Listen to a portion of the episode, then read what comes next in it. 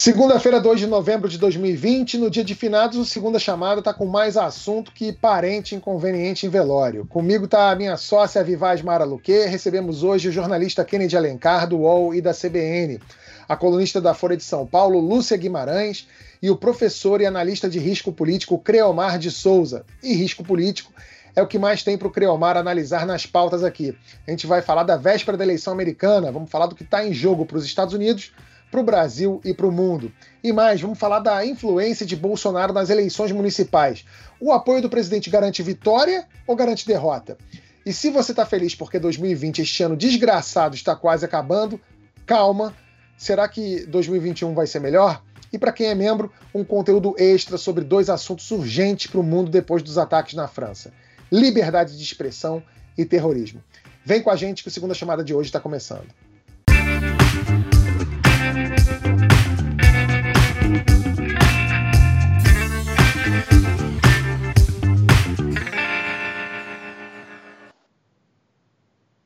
Dia 3 de novembro é dia de eleição para síndico do planeta. Eleição americana é um negócio que eu desisti de entender. Entre colégio eleitoral, votação antecipada, voto pelo correio, vários jeitos diferentes de votar, sabe Deus lá como é que sai o resultado. Eu não tenho a menor ideia. Eu sei que a, a, tem aqui, tem contagem aqui, vota na cabine, dá cambalhota, é uma loucura. As pesquisas indicam a vitória de Joe Biden, mas a gente sabe o que, que as pesquisas diziam sobre a eleição de 2016 e deu no que deu. A eleição de Trump foi o grande símbolo e também o acontecimento que deu força a uma onda reacionária que pegou boa parte do mundo. Creomar, uma derrota de Trump poderia significar um recuo dessa onda e uma vitória dele. O que, que significa? Bom, prazer estar aqui contigo, Tabet, com a Mari com todos os convidados mais uma vez.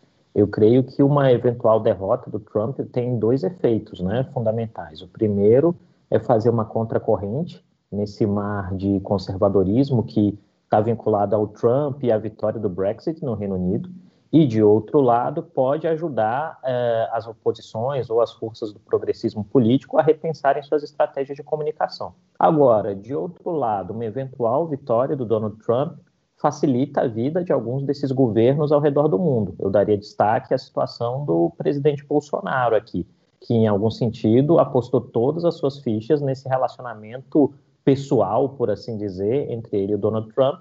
E agora a gente corre um grande risco, em caso de derrota, de ter que fazer um reset em todo esse processo construído até agora. É curioso que esse, Lúcia, que esse, essa relação pessoal que o Bolsonaro apostou parecia que era, era tipo meu namoro com a Scarlett Johansson, né? Era, era, era unilateral, né? Assim, só era pessoal para ele, né? Você viu que ela casou. Você viu que ela casou a semana passada, né? Pois é, aprontou essa comigo, menina. Você acredita? pois é. Olha só, uma coisa que chama atenção é a aprovação de Trump em janeiro de 2017, dias depois da posse. 45% dos americanos aprovavam o presidente. Na pesquisa Gallup de 27 de outubro deste ano, ele tinha 46% de aprovação. A essa mesma altura é, do primeiro mandato, o Obama tinha 50%, quase empatados praticamente. O Kennedy, o que sustenta a popularidade de Donald Trump? Ele pode surpreender ainda? Olá, Tabet, Mara, Lúcia, Creomar, prazer estar com vocês aqui. Tabet, pode surpreender, mas é uma chance muito baixa. 2020 é diferente de 2016. É, tem uma série de fatores aí que, combinados, permitem dizer que o Biden é o franco favorito e deve vencer a eleição. Ah, o Trump tem chance de ganhar? Tem, mas é uma chance pequena e muito devida, uh, devido a essas regras que, uh, do colégio eleitoral aqui, desse sistema eleitoral americano, que despreza o princípio de uma pessoa, um voto. Né? Aqui são, é uma eleição indireta, na verdade, são 50 eleições separadas nos, nos estados, mais um distrito de Colômbia. Você, o candidato tem que ganhar em cada um desses estados.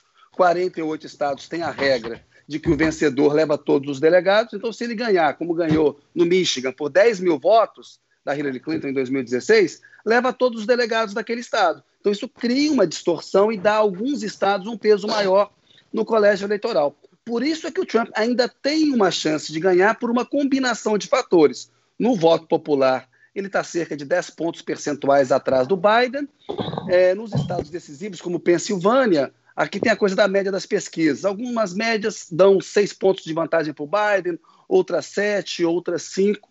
Por isso é que, devido a uma combinação de resultados, talvez o Trump possa ganhar. Mas a chance ela, ela é muito baixa hoje e os números de popularidade dele são muito estáveis desde o começo do mandato. Você citou aí 45 logo após a posse e 46 agora. O Trump ele está nessa batida. Nos últimos, nas últimas semanas, também meses, o Biden tem mantido a dianteira no voto nacional e nesse conjunto de estados decisivos. Então não tem uma coisa chacoalhando assim nas pesquisas para falar, olha, tá, vai vir uma onda vermelha. Essa onda vermelha pode vir do quê? De um comparecimento, porque aqui é outra diferença em relação ao sistema brasileiro. No Brasil, o voto é obrigatório, aqui ele é facultativo, você mobilizar a sua base é muito importante para você vencer a eleição.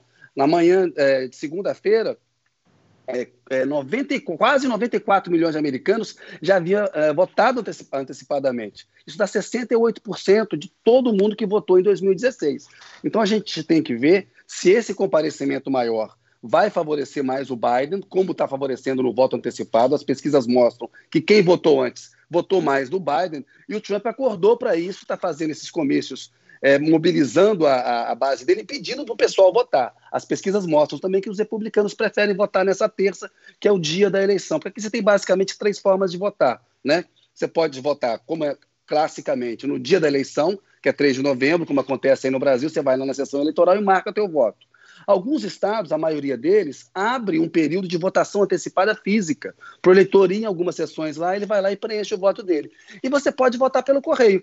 Você recebe a cédula, pode devolvê-la pelo correio, ou você pode também depositá-la em algumas urnas oficiais para que recolhem essas, essas, essas, esses votos. Num ano de pandemia, esse voto foi mais importante ainda, e a gente tem pandemia, um Partido Democrata unido, o voto feminino, o voto negro majoritariamente com o Trump, com, desculpa, com o Biden. Então tem uma série de fatores que tornam difícil a vida do Trump ele provavelmente será um presidente de um mandato só, mas, enfim, apuração e, e a gente tem que aguardar para poder ver se isso vai se confirmar, né? É, o, o, Trump foi o presidente mais velho a tomar posse na história dos Estados Unidos, né? Os 70 anos. Qualquer um dos dois que for eleito vai superar esse recorde. O Trump vai ter 74 anos e o Biden 78. Lúcia, a gente estava falando isso aqui antes do programa começar, né, off, mas assim, isso significa uma falta de renovação na política americana ou simplesmente que o mundo está ficando mais longevo? Né? Na época dos meus avós, por exemplo, 40 anos, a pessoa estava para se aposentar, né? Hoje tem o Anderson Silva tá no UFC com quase 50, o, o Pedro Bial tá estreando na Globo com mais de 60, Existe alguma preocupação nos bastidores do Partido Democrata com, com a idade do Joe Biden ou isso passa batido? Não, com certeza. Eu queria só fazer um parênteses. Quando a gente fala do conservadorismo, que vai ser derrotado ou não, eu, o que está acontecendo nos Estados Unidos não é conservadorismo, é niilismo depravado. Porque ser conservador é não querer déficit, é respeitar a liberdade de imprensa, respeitar comércio, livre comércio, de modo que eu acho que o, o, Partido Republicano virou um culto ao Trump, deixou de ser o Partido Republicano. Com relação a, a essa questão da idade, foi um grande problema, é, é, um problema que o Biden enfre, enfrentou, mas a gente deve deixar claro o seguinte: o Biden, é, que estava raquítico, inclusive sem dinheiro em janeiro, ele não estava conseguindo arrecadar fundos. É, ele se tornou candidato no voto, na urna foram os eleitores americanos, especialmente os eleitores não brancos, que, de, que, que empurraram ele nas primárias. Não foi uma coisa eh, orquestrada pelo partido, porque o, o Bernie Sanders estava forte, a Elizabeth Warren chegou, teve um período forte, na é verdade. Então, realmente existe essa coisa dessa velhice absurda, que tem, tem que realmente renovar. É, você ter uma, uma, uma. Você tem uma senadora que foi um desastre. A aprovação da, da juíza na Suprema Corte foi, de certa forma, facilitada pela líder da minoria democrata, que tem é, 85 ou 87 anos e que está pela bola 7, entendeu? Ela jamais deveria ter é, é, presidido pelos democratas naquele circo que foi, aquele, aquela, aquela palhaçada inconstitucional. Agora, o Biden ele está é, vai ser curioso ver isso, porque está havendo uma. O Partido Democrata está tá registrando uma participação muito grande de jovens que ficaram em casa em 2016. É, e então vai ser interessante isso. Esses jovens não teriam escolhido Biden, mas eles estão votando em massa nele. E o outro lado da pirâmide, Lúcia, os mais idosos, os eleitores mais idosos? Olha, eles, é, o, o Trump se elegeu com grande apoio de idosos. 8%, se não me engano, acima de, 60, acima de 55 ou 65 anos, 8 pontos à frente, e dessa vez ele está mais de 20 pontos atrás. É, Nossa, é uma virada pessoas... significativa, né? Brutal. né? De apoio de 8 para perder por 20, e você acha que isso é, é por quê? É, é, cansaço, exaustão, ele não sai da nossa cara o dia inteiro, e, e, a pandemia, né? Quer dizer, porque ele começou. É, tá tão claro, você tem que realmente estar tá você tem que ser um avestruz para não perceber como é que ele administra a pandemia. E, e, esses, e esses idosos, por exemplo, um caso no Brasil não aconteceu nesses números, mas aqui a morte de idosos em casa, casas de repouso, né, asilo de idosos, foi terrível, foi uma coisa brutal, inclusive em Nova York. E, e então é, você vê aquelas pessoas de chapéu maga, sem máscara, Parece, parece o culto do Jim Jones, parece Jonestown, parece que a qualquer momento eles vão tomar o negócio para morrer todo mundo. Mas você vê pela, o que as pesquisas mostram dos idosos é que, no fim das contas, eles não queriam se suicidar. Incrível, né? Olha só que loucura. Isso é muito bom, né? Tá perdendo voto naquela entre aquela população ali. O que, que pode ser? É, mais, saco cheio. Mais conservador. Saco é, cheio. saco cheio. Saco cheio. Ninguém é. aguenta mais. É, o, o, Mara, a gente já falou aqui da preocupação com sanções internacionais contra o Brasil por causa da política ambiental do governo Bolsonaro, né? Com o Trump presidente dos Estados Unidos, tá tudo certo. Mas a eleição do Biden pode abrir essa possibilidade, não? De a gente começar a enfrentar sanção ou pressão é, para levar mais a sério a questão ambiental a partir de agora, né? Não só a questão ambiental, questão ambiental, questão de direitos humanos, enfim, toda essa agenda negacionista do, do presidente Bolsonaro. É, mas isso, eu acho que o presidente Bolsonaro, o, o Lúcia e Kennedy podem até falar melhores para a gente. Eu acho que ele vai ter problemas, anyway, com Trump ou sem Trump, por conta do, do avanço democrata no Senado. Você tem importantes votações que passam no Senado e, e a tendência é que os democratas aumentem é, sua presença no Senado americano. Você vai ter votações de, de, de questões comerciais que vão passar por lá e, é, é, e o presidente, deve, o presidente Bolsonaro deve ter problemas, independentemente do resultado da eleição presidencial. Essa é, essa nova composição do Senado americano, se se confirmar favorável aos democratas, cria um problema sério para o presidente Bolsonaro. Sério.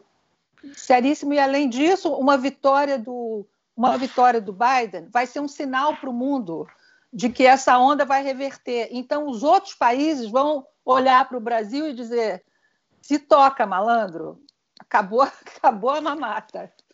Dessa é vez, uma... dessa vez fala Kennedy, por favor. Uma, uma eventual vitória é, do Biden é uma péssima notícia para o Bolsonaro, porque ele é o saco de pancada ideal para o Biden mostrar serviço na área ambiental. Claro, né? no, de, claro. no debate de 29 de setembro, a notícia objetiva lá foi o Biden dizer que ele ia reunir uma linha de crédito, 20 bilhões para o Brasil é, combater lá a destruição da Amazônia, mas que ele ia cobrar sanções. Bem, 20 bilhões para o Brasil é dinheiro de nada, né? Isso é dinheiro que se usa para pressionar República de Banana. Mas o Brasil se colocou nessa situação, né? Porque assim, já é um erro um Estado nacional colocar os seus interesses é, subordinados aos interesses de outro Estado nacional. O Bolsonaro ele foi além, ele coloca os interesses nacionais brasileiros subordinados aos interesses do Trump. Cometeu esse erro na eleição argentina, quando ele apoiou o Macri e deu o Fernandes. Comete o erro na relação com a China, ao hostilizar a China de uma maneira infantil e incompetente, e comete um erro na eleição americana ao se abraçar como ele, ele se abraçou ao Trump. Portanto, uma eventual vitória do Biden é péssima notícia para o Bolsonaro. Aqui, a imprensa faz uma distinção, sabe que a coisa no Brasil está ruim, que tem uma crise, mas sabe que o Bolsonaro é um fator agravante. Ele é um presidente que piora a situação no Brasil, que piora a pandemia no Brasil, como piorou aqui. A gente estava falando há pouco dos mais velhos, é, eleitores mais velhos é, optando agora mais pelo Biden, é por causa da pandemia. O Trump está fazendo comício com as pessoas, a CNN fez uma investigação nos condados em que ele passou, dias depois aumentou o número de casos, teve gente morrendo, é uma irresponsabilidade, né? Então, um candidato como o Biden, se vencer, vai ser muito pior para o Bolsonaro, porque ele, ele, na largada a gente vai ter esse contencioso ambiental e haverá essas outras questões que a Mara, que a Mara citou. E agora tem um efeito geral bom para o planeta e para o Brasil. O Biden ele deve dar uma acalmada nessa relação com a China do ponto de vista estratégico, deve ter uma estratégia mais sofisticada para lidar com a China. Isso acalma o comércio mundial, isso e aí tende a beneficiar países da periferia como, como o Brasil. Então, eventualmente, de, nesse ponto de vista, pode ser bom para o Brasil, porque é isso que a gente estava falando há pouco, é, um, é uma guinada é, política no mundo, né, rumo à civilização. O Trump é, aposta na selvageria, não é à toa que se discute aqui se a democracia americana sobreviveria a mais quatro anos dele. E tem o mais um detalhe. Fala, fala, fala Mara. Não, é só para complementar o, o, Kennedy, o agronegócio brasileiro agradece, né, numa vitória do Biden, porque a ministra deveria ganhar insalubridade para tentar. A gente fez uma entrevista com ela aqui no canal e ela falou: olha, a gente quer, a gente não tem nada contra a China, não, a gente quer vender para o mundo todo, entende? Então, é, de fato, é isso que o, que o Kennedy falou: ele cria, ele sai criando problemas. Em relação à grana, é, é, pouco, mas a sinalização, a grana do, do Biden, é, a sinalização é, é importante, porque os, os, os investidores brasileiros, os investidores estrangeiros estão saindo do país. Só um detalhe também, não sei se vocês vão concordar. É, o corpo diplomático brasileiro, que era o mais profissional da América Latina, ainda não foi. O, o desministro, o chanceler, não conseguiu ainda destruir o corpo diplomático brasileiro é, que o despreza como todo mundo que ouve os diplomatas em off. Então, é, e esse é um corpo diplomático que tem uma tradição de relação com o Departamento de Estado. E eu não ficaria nada surpresa que, numa vitória do Biden, começasse a haver conversas em off de, com de, diplomatas é, graduados, profissionais, que tentassem fazer uma mediação para evitar um, um tranco maior contra o Brasil, inclusive torcendo para que em 2022 os brasileiros voltem à sanidade. Não sei se vocês concordam com isso. É, será que, será que uma vitória do Biden obrigaria a colocar alguém que não fosse, sei lá, terraplanista e tivesse o primeiro grau completo ali? É isso que você está falando, Lúcia, basicamente? Não, não, é, não, eu não espero nada desse presidente, mas eu, eu não ficaria surpresa se, inclusive, diplomatas em outras embaixadas, porque é o seguinte: você conversa com qualquer diplomata que não é maluco, ou, ou lunático, ou extremista, ou, ou lambe-botas do Steve Bannon, é, e você vê que eles estão arrasados, eles estão se segurando para ver se esse período passa. Porque o Brasil, como eu disse, formava os melhores diplomatas, diplomatas da América do Sul. Então, é, ele, é, eles devem ter é, acesso ao entorno do Biden. E eu não uhum. ficaria surpresa se eles conversarem com o governo que chegar e dissessem calma, que nem lembra que o Obama sussurrou no, na, no, no ouvido do, do, do, do, cara intermediário do Putin, como é o nome dele? Medvedev. É, ele, o Obama, é, é, com muita ingenuidade, pegar o microfone, pegou e falou assim: espera, quando eu for reeleito, as coisas se acalmam. Deu no que deu. É. Ô, Creomar, para a gente encerrar esse, esse assunto aqui, é, duas perguntinhas que eu espero que as respostas sejam, sejam não sejam tão longas, que eu não quero te exigir muito, mas caso o Trump vença, Bolsonaro sai por cima da carne seca e a segunda, é, a gente tem reparado o comportamento do Bolsonaro meio de macaco de imitação do Trump mesmo. Né? O Trump fala da cloroquina lá, ele fala da cloroquina aqui. O Trump faz uma coisa lá, ele faz a mesma coisa aqui. Se o Trump perder e falar que não aceita o resultado, a gente pode esperar algo parecido num revés do Bolsonaro aqui, se acontecesse, ou se acontecer em 2022? Olha, Tabet, as perguntas são muito interessantes. Eu vou começar pela segunda, tá? É, com alguns interlocutores, algumas vezes a gente conversando aqui em Brasília, em outros lugares, a gente chega à conclusão de que o bolsonarismo é o trumpismo com cinco dias de atraso. Justamente por essa ação mimética que você está falando, em que Bolsonaro mimetiza comportamentos de Trump, inclusive uh, com contestações acerca do resultado da eleição. Mesmo tendo vencido a eleição, Bolsonaro veio algumas vezes com essa narrativa de que a eleição tinha fraude, de que o processo não funcionava. Esse é um elemento. Caso Trump perca a eleição, Bolsonaro vai ter que encontrar um novo, um novo referencial, né? e provavelmente isso vai ser escasso, porque vai tentar buscar onde? Urbana, Hungria ou Boris Johnson no Reino Unido, isso talvez não funcione com tanta qualidade. Então, esse é um primeiro elemento. No segundo, no segundo aspecto, que é a primeira pergunta, eu creio que um elemento importante aí é que o Bolsonaro tem tentado se caracterizar durante essa presidência, e sobretudo durante agora a pandemia, como um grande terceirizador de ônus, né? Isso quer dizer, sempre que tem algo que é negativo, ele consegue empurrar isso para alguém. A questão da pandemia vai para o ministro da Saúde, a questão de alguma coisa da educação vai para outro ministro e ele vai terceirizando problemas. Muito provavelmente, é, o que vai acontecer caso venha uma derrota do Donald Trump é que o Bolsonaro vai tentar criar algum tipo de frenesi com a sua base, mas jogando isso para alguém, dizendo, olha, eu não tenho nada a ver com isso, ou vai simplesmente ignorar o tema, né? Vamos lembrar o seguinte: Bolsonaro apostou no, em um presidente que perdeu na Argentina, ganhou o Alberto Fernandes e ele não voltou no tópico. Talvez isso aconteça também em Brasil. Eu creio que um elemento diferencial importante é que, de fato, nós teremos provavelmente um, um, uma terça que vai ser um pouco mais longa. Né? A não Só... ser que aconteça uma vitória muito larga, é, a terça vai ser bastante longa em termos de Estados Unidos. Oi, Lúcia. Só um detalhe: é, é o seguinte: o clima aqui está muito tenso. As fachadas aqui estão todas cobertas de madeira. É, nós tivemos vários incidentes de violência, é, inclusive em Nova York, que é um lugar de maioria democrata, uma ponte importantíssima do Rio Hudson foi bloqueada ontem por trumpanaros. É, foram na, no Texas, o ônibus da campanha Biden foi abalroado por tinha 100 carros cercando os, o ônibus, um só ônibus e 100 automóveis dos, dos brutamontes. Teve um terceiro incidente, eles estão arrancando, eles estão partindo para cima das pessoas. Então, a expectativa aqui é que vai haver violência se o Trump perder e vai haver violência se o Trump ganhar, porque a juventude e a, esquerda está muito investida nisso, se mobilizou demais e, e, e, os dois lados acreditam que a eleição é suja, entende? O, o, Trump, na verdade, agora, eu acho que todo mundo vai concordar, ele só ganha se roubar, se houver, se houver tanta sabotagem de apuração e se a, a, a Suprema Corte colocar a presidência no colo dele, como fez no colo do George W. Bush, é, que foi uma desgraça aquilo. Então, é, esse fator violência, eu, eu, não, eu não sei se vocês concordam comigo, entendeu? O, o general Mourão, o pessoal lá está assistindo de Brasília, se eles virem o, o, um momento de muito distúrbio urbano aqui, será que eles vão continuar dando corda no Bolsonaro?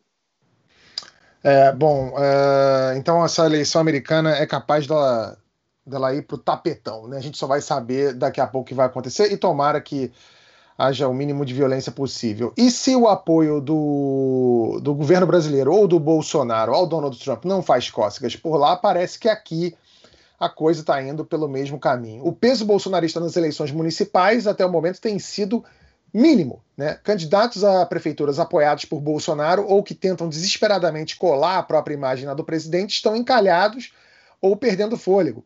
Vamos ficar apenas nas capitais dos maiores colégios eleitorais, segundo os números mais recentes do IBOP. Em São Paulo, o Celso Russomano, do Republicanos, que sempre arrancava como líder, já despencou de novo a lá cavalo Paraguai e corre o risco de nem ir para o segundo turno. Começou as pesquisas com 26% e agora tem 20%.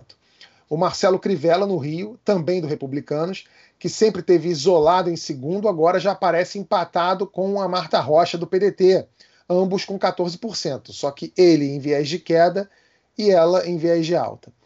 Em Salvador, capital com a maior reprovação ao Bolsonaro, o único candidato que se define bolsonarista tem 1%. É o César Leite, do PRTB. Em Belo Horizonte, o Bruno Engler, também do PRTB e apoiado por Bolsonaro, aparece em quarto lugar com 3%. Só em Fortaleza, um candidato do Bolsonaro está na frente, é o capitão Wagner, com 28%. Só que essa pesquisa foi divulgada dia 14 de outubro. A nova pesquisa Ibope de Fortaleza sai amanhã, dia 3 de novembro, e talvez tenhamos novidades. Creomar, em 2018, 15 dos 27 governadores eleitos apoiaram Bolsonaro no primeiro turno ou no segundo turno. Com essa onda bolsonarista, o PSL, partido do presidente na época, passou de Danico para a segunda maior bancada na Câmara. Dois anos depois, o que mudou? Mudou tudo, Tabet. Vamos lembrar que o presidente não é mais do, do partido que, pelo qual ele foi eleito. E que depois disso o presidente tentou criar um próprio partido, numa espécie de, de tentativa de concretização dessa onda bolsonarista de nova política, ou o que quer que as pessoas achem que isso fosse. Isso deu errado. E hoje o presidente não tem partido e ele tem um grande projeto que é a reeleição. No meio desse processo vem uma pandemia que joga a popularidade do presidente em uma situação de muita dificuldade, né? E no meio disso há uma espécie de descoberta dos pobres por Bolsonaro. O que, é que eu estou querendo dizer aqui? Quando o presidente via uma ação muito forte do Congresso se dá conta de que o auxílio emergencial é aquilo que dá a ele as maiores chances de ser reeleito, ele passa a incorporar essa conquista da sociedade brasileira como sendo dele e tenta construir uma alternativa. O grande dilema aí hoje que se coloca é que Bolsonaro sempre deixou muito claro que tinha como projeto uma reeleição. E aquele Bolsonaro eleito em 2018, que vendia uma ideia de ser uma espécie de renovador político, de uh, abraçada a uma lógica de liberalismo econômico, esse Bolsonaro não existe mais. O que temos hoje é um Bolsonaro que construiu uma coalizão de sustentação com o Centrão para sobreviver. A coalizão que dá sustentabilidade ao presidente existe unicamente para impedir um eventual processo de impeachment, tanto que o governo tem dificuldade em trazer outros temas à frente. E, de outro lado, nas, nas eleições municipais, Bolsonaro volta na tática do Teflon, de terceirização de ônus. Ele não apoia firmemente nenhum candidato, mas caso algum candidato seja eleito dizendo que o apoia, ele vai lá e tira uma foto no dia seguinte. Então a conjuntura é essa: nós temos um presidente que está em franco processo de tentativa de reinvenção de si mesmo para sobreviver e ter a capacidade de ser reeleito em 2022. Como resultado fundamental, o presidente vai oscilando. Ora, ele tem comportamentos mais normais de concessão com o centro político, em outro momento, ele dá algum tipo de declaração de confrontação para manter o frenesi daqueles 30% que ele acredita que o colocam no segundo turno. É, é curioso isso, né? Como é que como é que essa, essa postura do, do Bolsonaro realmente mudou, né? E, e, e, também influenciou a postura de pessoas da velha política, né? Porque Sim. na época da eleição do Bolsonaro, que ele foi eleito como, apesar de ser um deputado de 60 mil anos ali na Câmara, fazendo tudo que todo mundo sempre fazia, pessoas ao redor ali, por exemplo, como o Rodrigo Maia, que era visto como quase um, um, um bastião da velha política, ele começou a ser visto como uma pessoa coerente, centrada por boa parte da população, para nas vezes em que ele acenava para tentar consertar uma outra coisa que o Bolsonaro fazia ali, né? E também a história do, do, Bolsonaro em campanha, né? Ele abraçava o Wilson Witzel, eleito, abraçava o Dória, eleito. E agora as coisas mudaram muito. O Kennedy, o presidente Bolsonaro resistiu a entrar nas campanhas municipais. Ele entende esse risco de ter o nome dele associado a fracassos, mas também sabe da importância para construir uma base para 2022. Na última sexta, ele disse que acredita numa vitória do Russomano e do Crivella. Ainda dá tempo ou é a cloroquina eleitoral do Bolsonaro isso? o tempo dá, né? Como dá tempo para o Trump aqui nos Estados Unidos. Claro, a gente tem que esperar o que vai acontecer. Mas o, o, Bolsonaro ele se revelou incapaz de organizar o campo conservador brasileiro, porque ele não é conservador. Né? Ele é um populista de extrema direita, ele é um cara que defende torturador, não tem projeto para o Brasil. Ele, quando veio para Washington em 2019, num jantar na embaixada ao lado do Steve Bannon e do Olavo de Carvalho, ele disse que antes de construir é preciso destruir as coisas no Brasil. É um processo de destruição institucional. Ele não foi capaz nem de organizar um partido né, estando na presidência da República. Ele, como o Creomar falou, essa coalizão com, com o Centrão é para fugir da polícia, é para evitar o problema do impeachment e tentar salvar os filhos investigados, né, sobretudo o Flávio Bolsonaro, investigado lá no, no, Rio de Janeiro pelo, pelo Ministério Público.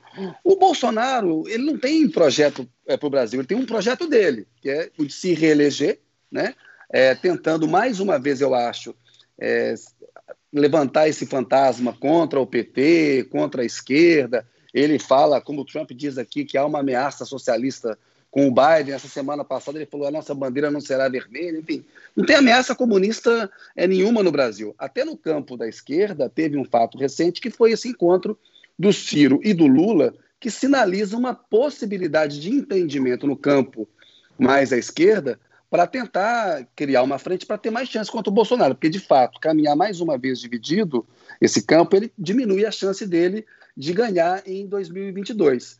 E o Bolsonaro, com essa aliança com o Centrão, ele procura bloquear alternativas no campo dele, como o Luciano Huck, como o Sérgio Moro. Então ele se posiciona, como o Creomar falou, apostando que ele vai ter ali os 30% dele para chegar no segundo turno e vai tentar repetir mais uma vez a estratégia de 2018. Agora, terá um governo real para ser avaliado, terá atravessado uma pandemia, terá mostrado aos brasileiros que não tem projeto para o país. Né? Não, o que foi aprovado no Congresso, a Mara acompanha a economia melhor do que eu, foi a reforma da Previdência, aprovada pelo Alcolumbre, pelo Rodrigo Maia e pelo Centrão. Não foi pelo Paulo Guedes nem pelo, pelo Jair Bolsonaro. O Paulo Guedes está escanteado no governo, mas também é um que é, é, não entregou nada, não, não sabe articular, né? não, é, cometeu um erro ao unir Ministério da Fazenda, Planejamento, Indústria e Comércio, criou uma superestrutura que ele não sabe administrar. A gente está mal no Brasil, porque eles não têm projeto, eles são incompetentes. Né? Então, resta tentar essa, essa demonização da política, mas haverá uma obra real a ser jogada em 2022. É curioso, depois de dois anos de governo, o presidente Bolsonaro falar que quer destruir, precisa destruir tudo para construir, e para destruir ele se alia ao centrão, né? Gente, que é quem, que é, quem tá, que é a construção, né? É o Fala, seguinte, ele disse, ele disse isso na embaixada, porque ele está papagaiando, macaqueando o que fala o Steve Bannon, que é preciso destruir tudo, quebrar tudo, que eu sou um leninista, que é preciso que o Partido Democrata não importa, que o negócio é invadir o campo com merda para distrair todo mundo. O, o, Bolsonaro, quando ele fala uma coisa, ele não tem a menor ideia do que ele está dizendo. A nossa sorte, ele tem em comum com o Trump o seguinte: os dois precisam manter as famílias fora da cadeia. E a segunda coisa é que os dois montaram governos com desconfiança de quem sabe e de quem tem competência. Então, eles são cercados da quinta categoria de técnicos e de, de gente que que está sempre fazendo besteira. De certa forma, é quase uma sorte nossa, porque se entrasse uh, uma, uma pessoa tipo Pence, Mike Pence, por exemplo, aí a gente ia ver o que, que é conservadorismo. É, a gente tem um, um, programa que vai ao ar quarta-feira, o Diálogos, e eu entrevistei dois analistas é, de pesquisas, um Felipe Nunes, que faz a, a, a, pesquisa de popularidade digital, e o outro, o Richard Bach, que é da XP, é, que cuida dessas pesquisas. E o que eles dizem é o seguinte: é, a situação do presidente Bolsonaro não é confortável. Mesmo a popularidade que aumentou com o auxílio emergencial, ela pela, pela quantidade de dinheiro que foi colocada no, no mercado, na, nas famílias, é, e, e, a extensão e o tanto de, de famílias que atendeu, era para ele ter estourado na popularidade dele. E não foi. Na verdade, a popularidade dele é menor em dois anos de governo do que teve Fernando Henrique em, em dois anos de governo, Lula em dois anos de governo, mesmo Dilma em dois anos de governo, tinha popularidade maior do que tem o presidente mesmo com essa enxurrada de dinheiro que ele colocou. E outra coisa que eles detectaram, então assim, na verdade o auxílio emergencial serviu ali para segurar um derretimento que já estava acontecendo. E Exatamente. o auxílio e, e, o, e o que eles dizem é o seguinte, é que a pandemia, a forma como o presidente está tratando ou não está tratando, está negando a pandemia, isso está impactando sim a popularidade dele. Então, é, isso, e na, nas grandes capitais, é, ele não tem, ele está ele tá perdendo claramente. Né? Mesmo aqui em São Paulo, o, o Boulos ele está tá tentando ali a, a conversa com, a centro, com centro-direita e está trazendo esse pessoal, porque, porque as pessoas pensam assim: meu Deus, o que, que vai acontecer? Aumentou a questão social, a urgência de atender essas pessoas é, o aumento de, de, de, pessoas em situação de rua, enfim, tudo isso exige que você tenha alguém com algum, algum projeto coerente para atender esse, esse, esse público.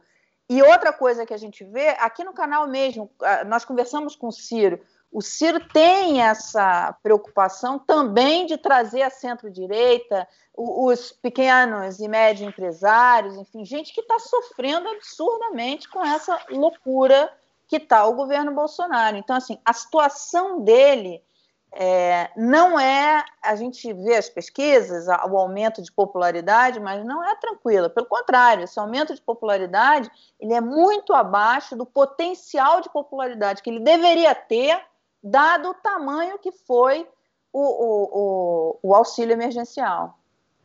É. A gente entrou em novembro, faltam 59 dias para 2020 acabar, né? Adeus ano velho, feliz ano novo, sem pandemia e com recuperação econômica, hein? Será?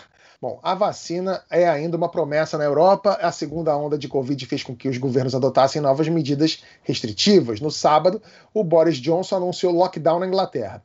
Grécia, Portugal e Holanda já tinham anunciado confinamento parcial. E outros países, como Espanha, Alemanha, França e Itália, também estão com restrições como toque de recolher. Ô, Lúcia, como é que está a situação aí nos Estados Unidos? Fora de controle. A situação é tão terrível aqui é, que epidemiologistas é, reconheceram que está difícil fazer o chamado rastreamento de contatos. Por exemplo, Nova York tem um dos, um dos projetos com mais técnicos. As pessoas passam o dia online. Se alguém testa positivo, elas contatam a pessoa e contatam todo mundo uh, com quem a pessoa teve contato. É, e, e a, situação é tão fora de controle aqui que eles estão dizendo que tecnicamente, não só porque uh, o Trump lavou as mãos e, e, e, cada estado foi cada um por si, né, a, única, a única coordenação que houve realmente foi nessa área é, considerada tri-state, né? porque é uma área muito integrada, porque a pessoa mora num estado e trabalha no outro. É, é Connecticut, Nova Jersey e Nova York. Aqui houve alguma integração, inclusive de circulação de um lugar para outro. É, pessoas agora que entram em Nova York têm que fazer o teste, mas a situação aqui é tão fora de controle que não dá mais para rastrear. Eles estão prevendo mais 200 mil mortes, talvez até durante o inverno. Vocês sabem que nós estamos no, outono, é que já esfriou, inclusive, muito rápido aqui, e, e, e vamos entrar no inverno em dezembro. E, e também é o seguinte: a, a, epidemia, vocês se lembram que Nova York foi o epicentro onde mais morreu gente no, no começo? A epidemia avançou muito sobre estados rurais. Então, a situação aqui é terrível. E o doutor Anthony Fauci, que é o epidemiologista mais conhecido do mundo, está ameaçado de demissão pelo Trump, que está com ódio dele, e ele já chutou o pau da barraca. Ele ontem deu uma entrevista super pessimista. Ele falou: Nós estamos entrando na pior. Nossa, é por aqui. A situação também não está nada boa. O país já registrou mais de 5 milhões de casos e 160 mil mortos. Bolsonaro continua indo contra a ciência. Nessa semana ele voltou a ameaçar com a sua principal arma, a caneta. Depois de ser contrariado por Mourão, ele disse que é ele quem decide sobre a compra da Coronavac, a vacina produzida pela China em parceria com o Instituto Butantan. Creomar, isso é, é, é negacionismo puro ou é medo de enfrentar o Dória em 2022? Mas, mas o Dória, o é, que, que é? Tabet, eu, eu, eu, acredito que é um misto das duas coisas, né? Primeiro eu vou fazer referência a um elemento que eu disse uns minutos atrás, que é o bolsonarismo e trumpismo com cinco dias de delay. E dentro dessa lógica, você tem que, é uma estratégia desses grupamentos, negar um fato ou um ato para tentar distorcer a realidade. O problema, como diz um, um, um grande amigo meu, é que a realidade sempre se vinga. E a realidade tem se vingado, no caso específico da pandemia. Vamos, vamos tratar como referência o simples fato: o ministro da Saúde do Brasil está, nesse exato momento, internado em um hospital vítima de Covid-19. Né? Esse é um dado. E isso mostra que, em algum sentido, a estratégia do governo é ruim para lidar com o todo, mas ela atende um microcosmo. E aí a gente volta nos 30% de bolsonaristas que tem que estar em frenesi o tempo todo, porque este é um governo que governa como se em campanha estivesse. E essa é outra lição do trumpismo. Bolsonaro age todos os dias como se em campanha estivesse. Uma vez que se faz isso, o resultado fundamental é que você não precisa ter resultado em termos de política pública, mas você tem que ter um fato novo que gere um elemento de comoção. E aí vem toda a questão do Butantan, da Coronavac e a possibilidade de que o governador do estado mais rico da federação possa ter na manga o fato de que ele é o contraponto de Bolsonaro, ele aprovou uma vacina, essa vacina pode ser distribuída.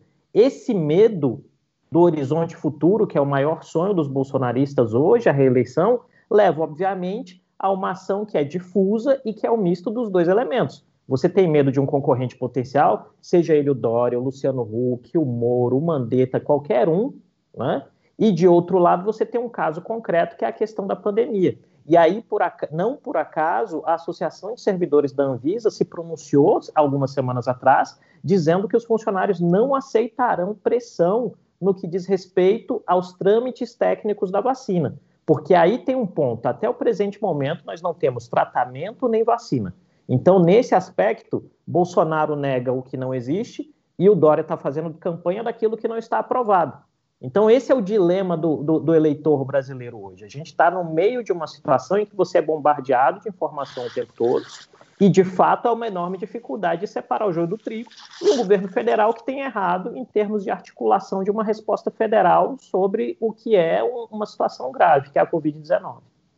O, o, Kennedy, a Mara estava falando aqui que no início da pandemia o Bolsonaro de fato encarou um derretimento, né? Ele foi perdendo popularidade, perdendo, perdendo, perdendo. E aí veio o auxílio emergencial, ele conseguiu recuperar a, a, a, o que ele tinha perdido. Mas a impressão que eu tinha, pelo menos antes do auxílio emergencial, é que aquele papinho dele de que ah, é uma gripezinha e etc., isso estava fazendo ele derreter. Ele não está flertando com o perigo de novo com essa história de bater na vacina, porque a vacina em algum momento vai surgir. E ele meio que virou o estandarte anti-vacina, né? Em algum no, no, discurso, né? O que as pessoas ouvem é que vacina é uma coisa, é quase falando que a vacina é ruim, né? Vacina é péssimo. Mas ela vai aparecer em algum momento e ela vai ser o bote para muita gente. Ele não está flertando de novo com isso para os próximos anos aí? Está flertando de uma maneira errada, basta ver o preço que o Trump está pagando pela gestão que ele deu, a resposta que ele deu à pandemia. Né? A principal razão é, para uma eventual derrota do Trump será a pandemia. Tem um conjunto de fatores que a gente falou. Quando eu cheguei aqui em janeiro, o Partido Democrata estava dividido, a economia estava quente, o Trump estava praticamente reeleito. Mudou. O Bolsonaro, com essa resposta à pandemia que é negligentemente homicida, como a do Trump, porque não tem uma estratégia nacional, ele corre o risco ainda né, de se desgastar e de, e de perder popularidade. A questão da vacina, como o Creomar falou, eu acho que é uma mistura das duas coisas. Um negacionismo, que é fruto do despreparo do Bolsonaro, que confunde tratamento com, com cura, né, dizendo que seria mais barato prevenção a, né? a, cura do que né, a vacina. Ele, ele, não sabe nem a diferença entre o tratamento terapêutico e a vacina. E a questão de, de entrar num debate que é meio como politizar a questão da máscara, ou toma ou não toma vacina. É muito ruim, o, o Tabet, a gente ter que discutir se ela tem que ser obrigatória, porque não, é, o, é o problema de saúde pública mais grave em 100 anos. O planeta está usando máscara, mudou as nossas vidas. Olha como é que a gente está fazendo o programa.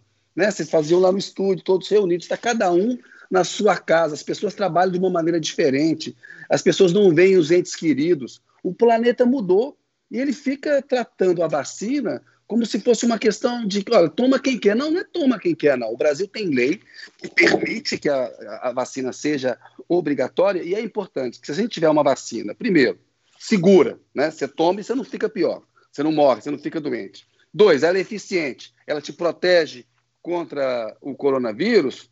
É claro que essa vacina teria de ser obrigatória por uma questão de saúde pública, como é obrigatório o uso do cinto de segurança. Isso não devia estar nem sendo discutido é no Brasil. Mas o, o tamanho do abismo é, é, é, tão grande, né? o nosso problema é tão grande, que a gente tem um presidente que nem o Trump nega a vacina como o Bolsonaro nega. O, pelo Trump, o FDA aqui, que é a Anvisa daqui, já teria aprovado uma vacina e estaria colocando ele várias vezes durante a campanha. Ele falou: olha, quem sabe até o dia da eleição a gente não, não a, divulga uma vacina? É que aí tem que ter todos os testes, tem que ter toda a tramitação para ter a segurança e a eficiência da vacina. O Bolsonaro é isso, né? É o pior presidente da, da história do Brasil. A gente vai ter muita vergonha desse momento histórico, Tabet. É um cidadão completamente desqualificado. Ele não merece é um segundo mandato, como o Trump não merece aqui também. Né? A sociedade americana discute se os freios e contrapesos da democracia americana vão resistir a um presidente que exerce a presidência de uma maneira imperial, como negócio de família. O Creomar citou muito bem, fazendo campanha o tempo inteiro, porque você não precisa governar. Né? Indagado sobre o projeto dele para o segundo mandato, o Trump disse basicamente que era continuar fazendo o que ele estava fazendo no primeiro. Ele não tem nenhuma resposta, não tem um plano é, de verdade. Né? E eu o acho Kennedy, que o Bolsonaro é isso. O Kennedy, é, esses 30%, né, que ele conta com esses 30% para ir para o segundo turno, eles são 30%, eles são o que a rede chama do, do gado, ou o gado é menor do que isso? Dentro desses 30%, é, você tem pessoas que querem sim a vacina, até porque você está vendo Europa, Estados Unidos chegando no inverno e vindo a nova onda. Quer dizer, o Brasil, se quando o inverno chegar no Brasil já tiver uma vacina aqui, a situação fica bem melhor, né? Enfim, de enfrentamento dessa doença, inclusive a situação econômica. É, então, a, a, minha, a, minha, a minha dúvida, você, Creomar, enfim, que acompanha isso de perto, Lúcia, é, esses 30% estarão com ele nessa aventura de negar a vacina? Ou desses 30%, é só um pequeno pedaço que está com ele nessa loucura, nesse negacionismo. Acho que é uma parcela menor. Acho que esse bolsonarismo raiz aí, estou é, chutando, mas teria ali uns 15%, 20% no máximo, esse bolsonarismo mais radical, né, de extrema direita, é, que negacionista. Não creio que chegue a um percentual de 30%. Esses 30% são mais ou menos é um campo mais conservador, né, que em tese poderia votar no Bolsonaro e levá-lo é, para o segundo turno. Não acredito não, Mar. Acho que é, é, um número menor, porque as pessoas, né, as pessoas estão vendo aqui. Teve uma mudança entre os mais velhos, conservadores que votaram no Trump em 2016 porque não gostavam da Hillary Clinton e hoje preferem é, votar no Biden por uma diferença de 20 pontos, como lembrou a Lúcia. Ampliou é, é, essa margem. Né? As pessoas sabem, é, é a vida delas que está em jogo. Essa resposta do Trump e do Bolsonaro à pandemia ela é absurda né? Ela, é, ela não faz sentido. É, isso que a Mara falou aí, né, da economia, também está na UTI. O auxílio emergencial que salvou muita gente da miséria nos últimos meses acaba em dezembro. Até agora, o governo não encontrou uma saída para a renda cidadã e o terror do brasileiro está de volta. A boa e velha inflação dos alimentos. Segundo o IPCA 15, que é considerado uma prévia da inflação, comprar comida está 9,75% mais caro desde janeiro. Entre as maiores altas estão tomate 52,93%, arroz 51,72%, feijão preto 36,71%, leite 32,75% e a carne 11,04%. Praticamente uma refeição completa. Um levantamento feito pelo IPEA para o Estadão Broadcast mostra que no bolso dos mais pobres a inflação está pesando ainda mais. Quando a gente olha a inflação total, não só dos alimentos, ela é de 3,68% nas famílias de renda muito baixa e de 1,07% nas famílias de alta renda. Omara, com a inflação, fim do auxílio emergencial e uma possível segunda onda de Covid, está se formando uma tempestade para 2021 ou está muito longe desse inverno ainda, literalmente, já que o inverno para a gente é só no meio do ano que vem? É, a, a grande questão econômica no Brasil hoje é a questão fiscal.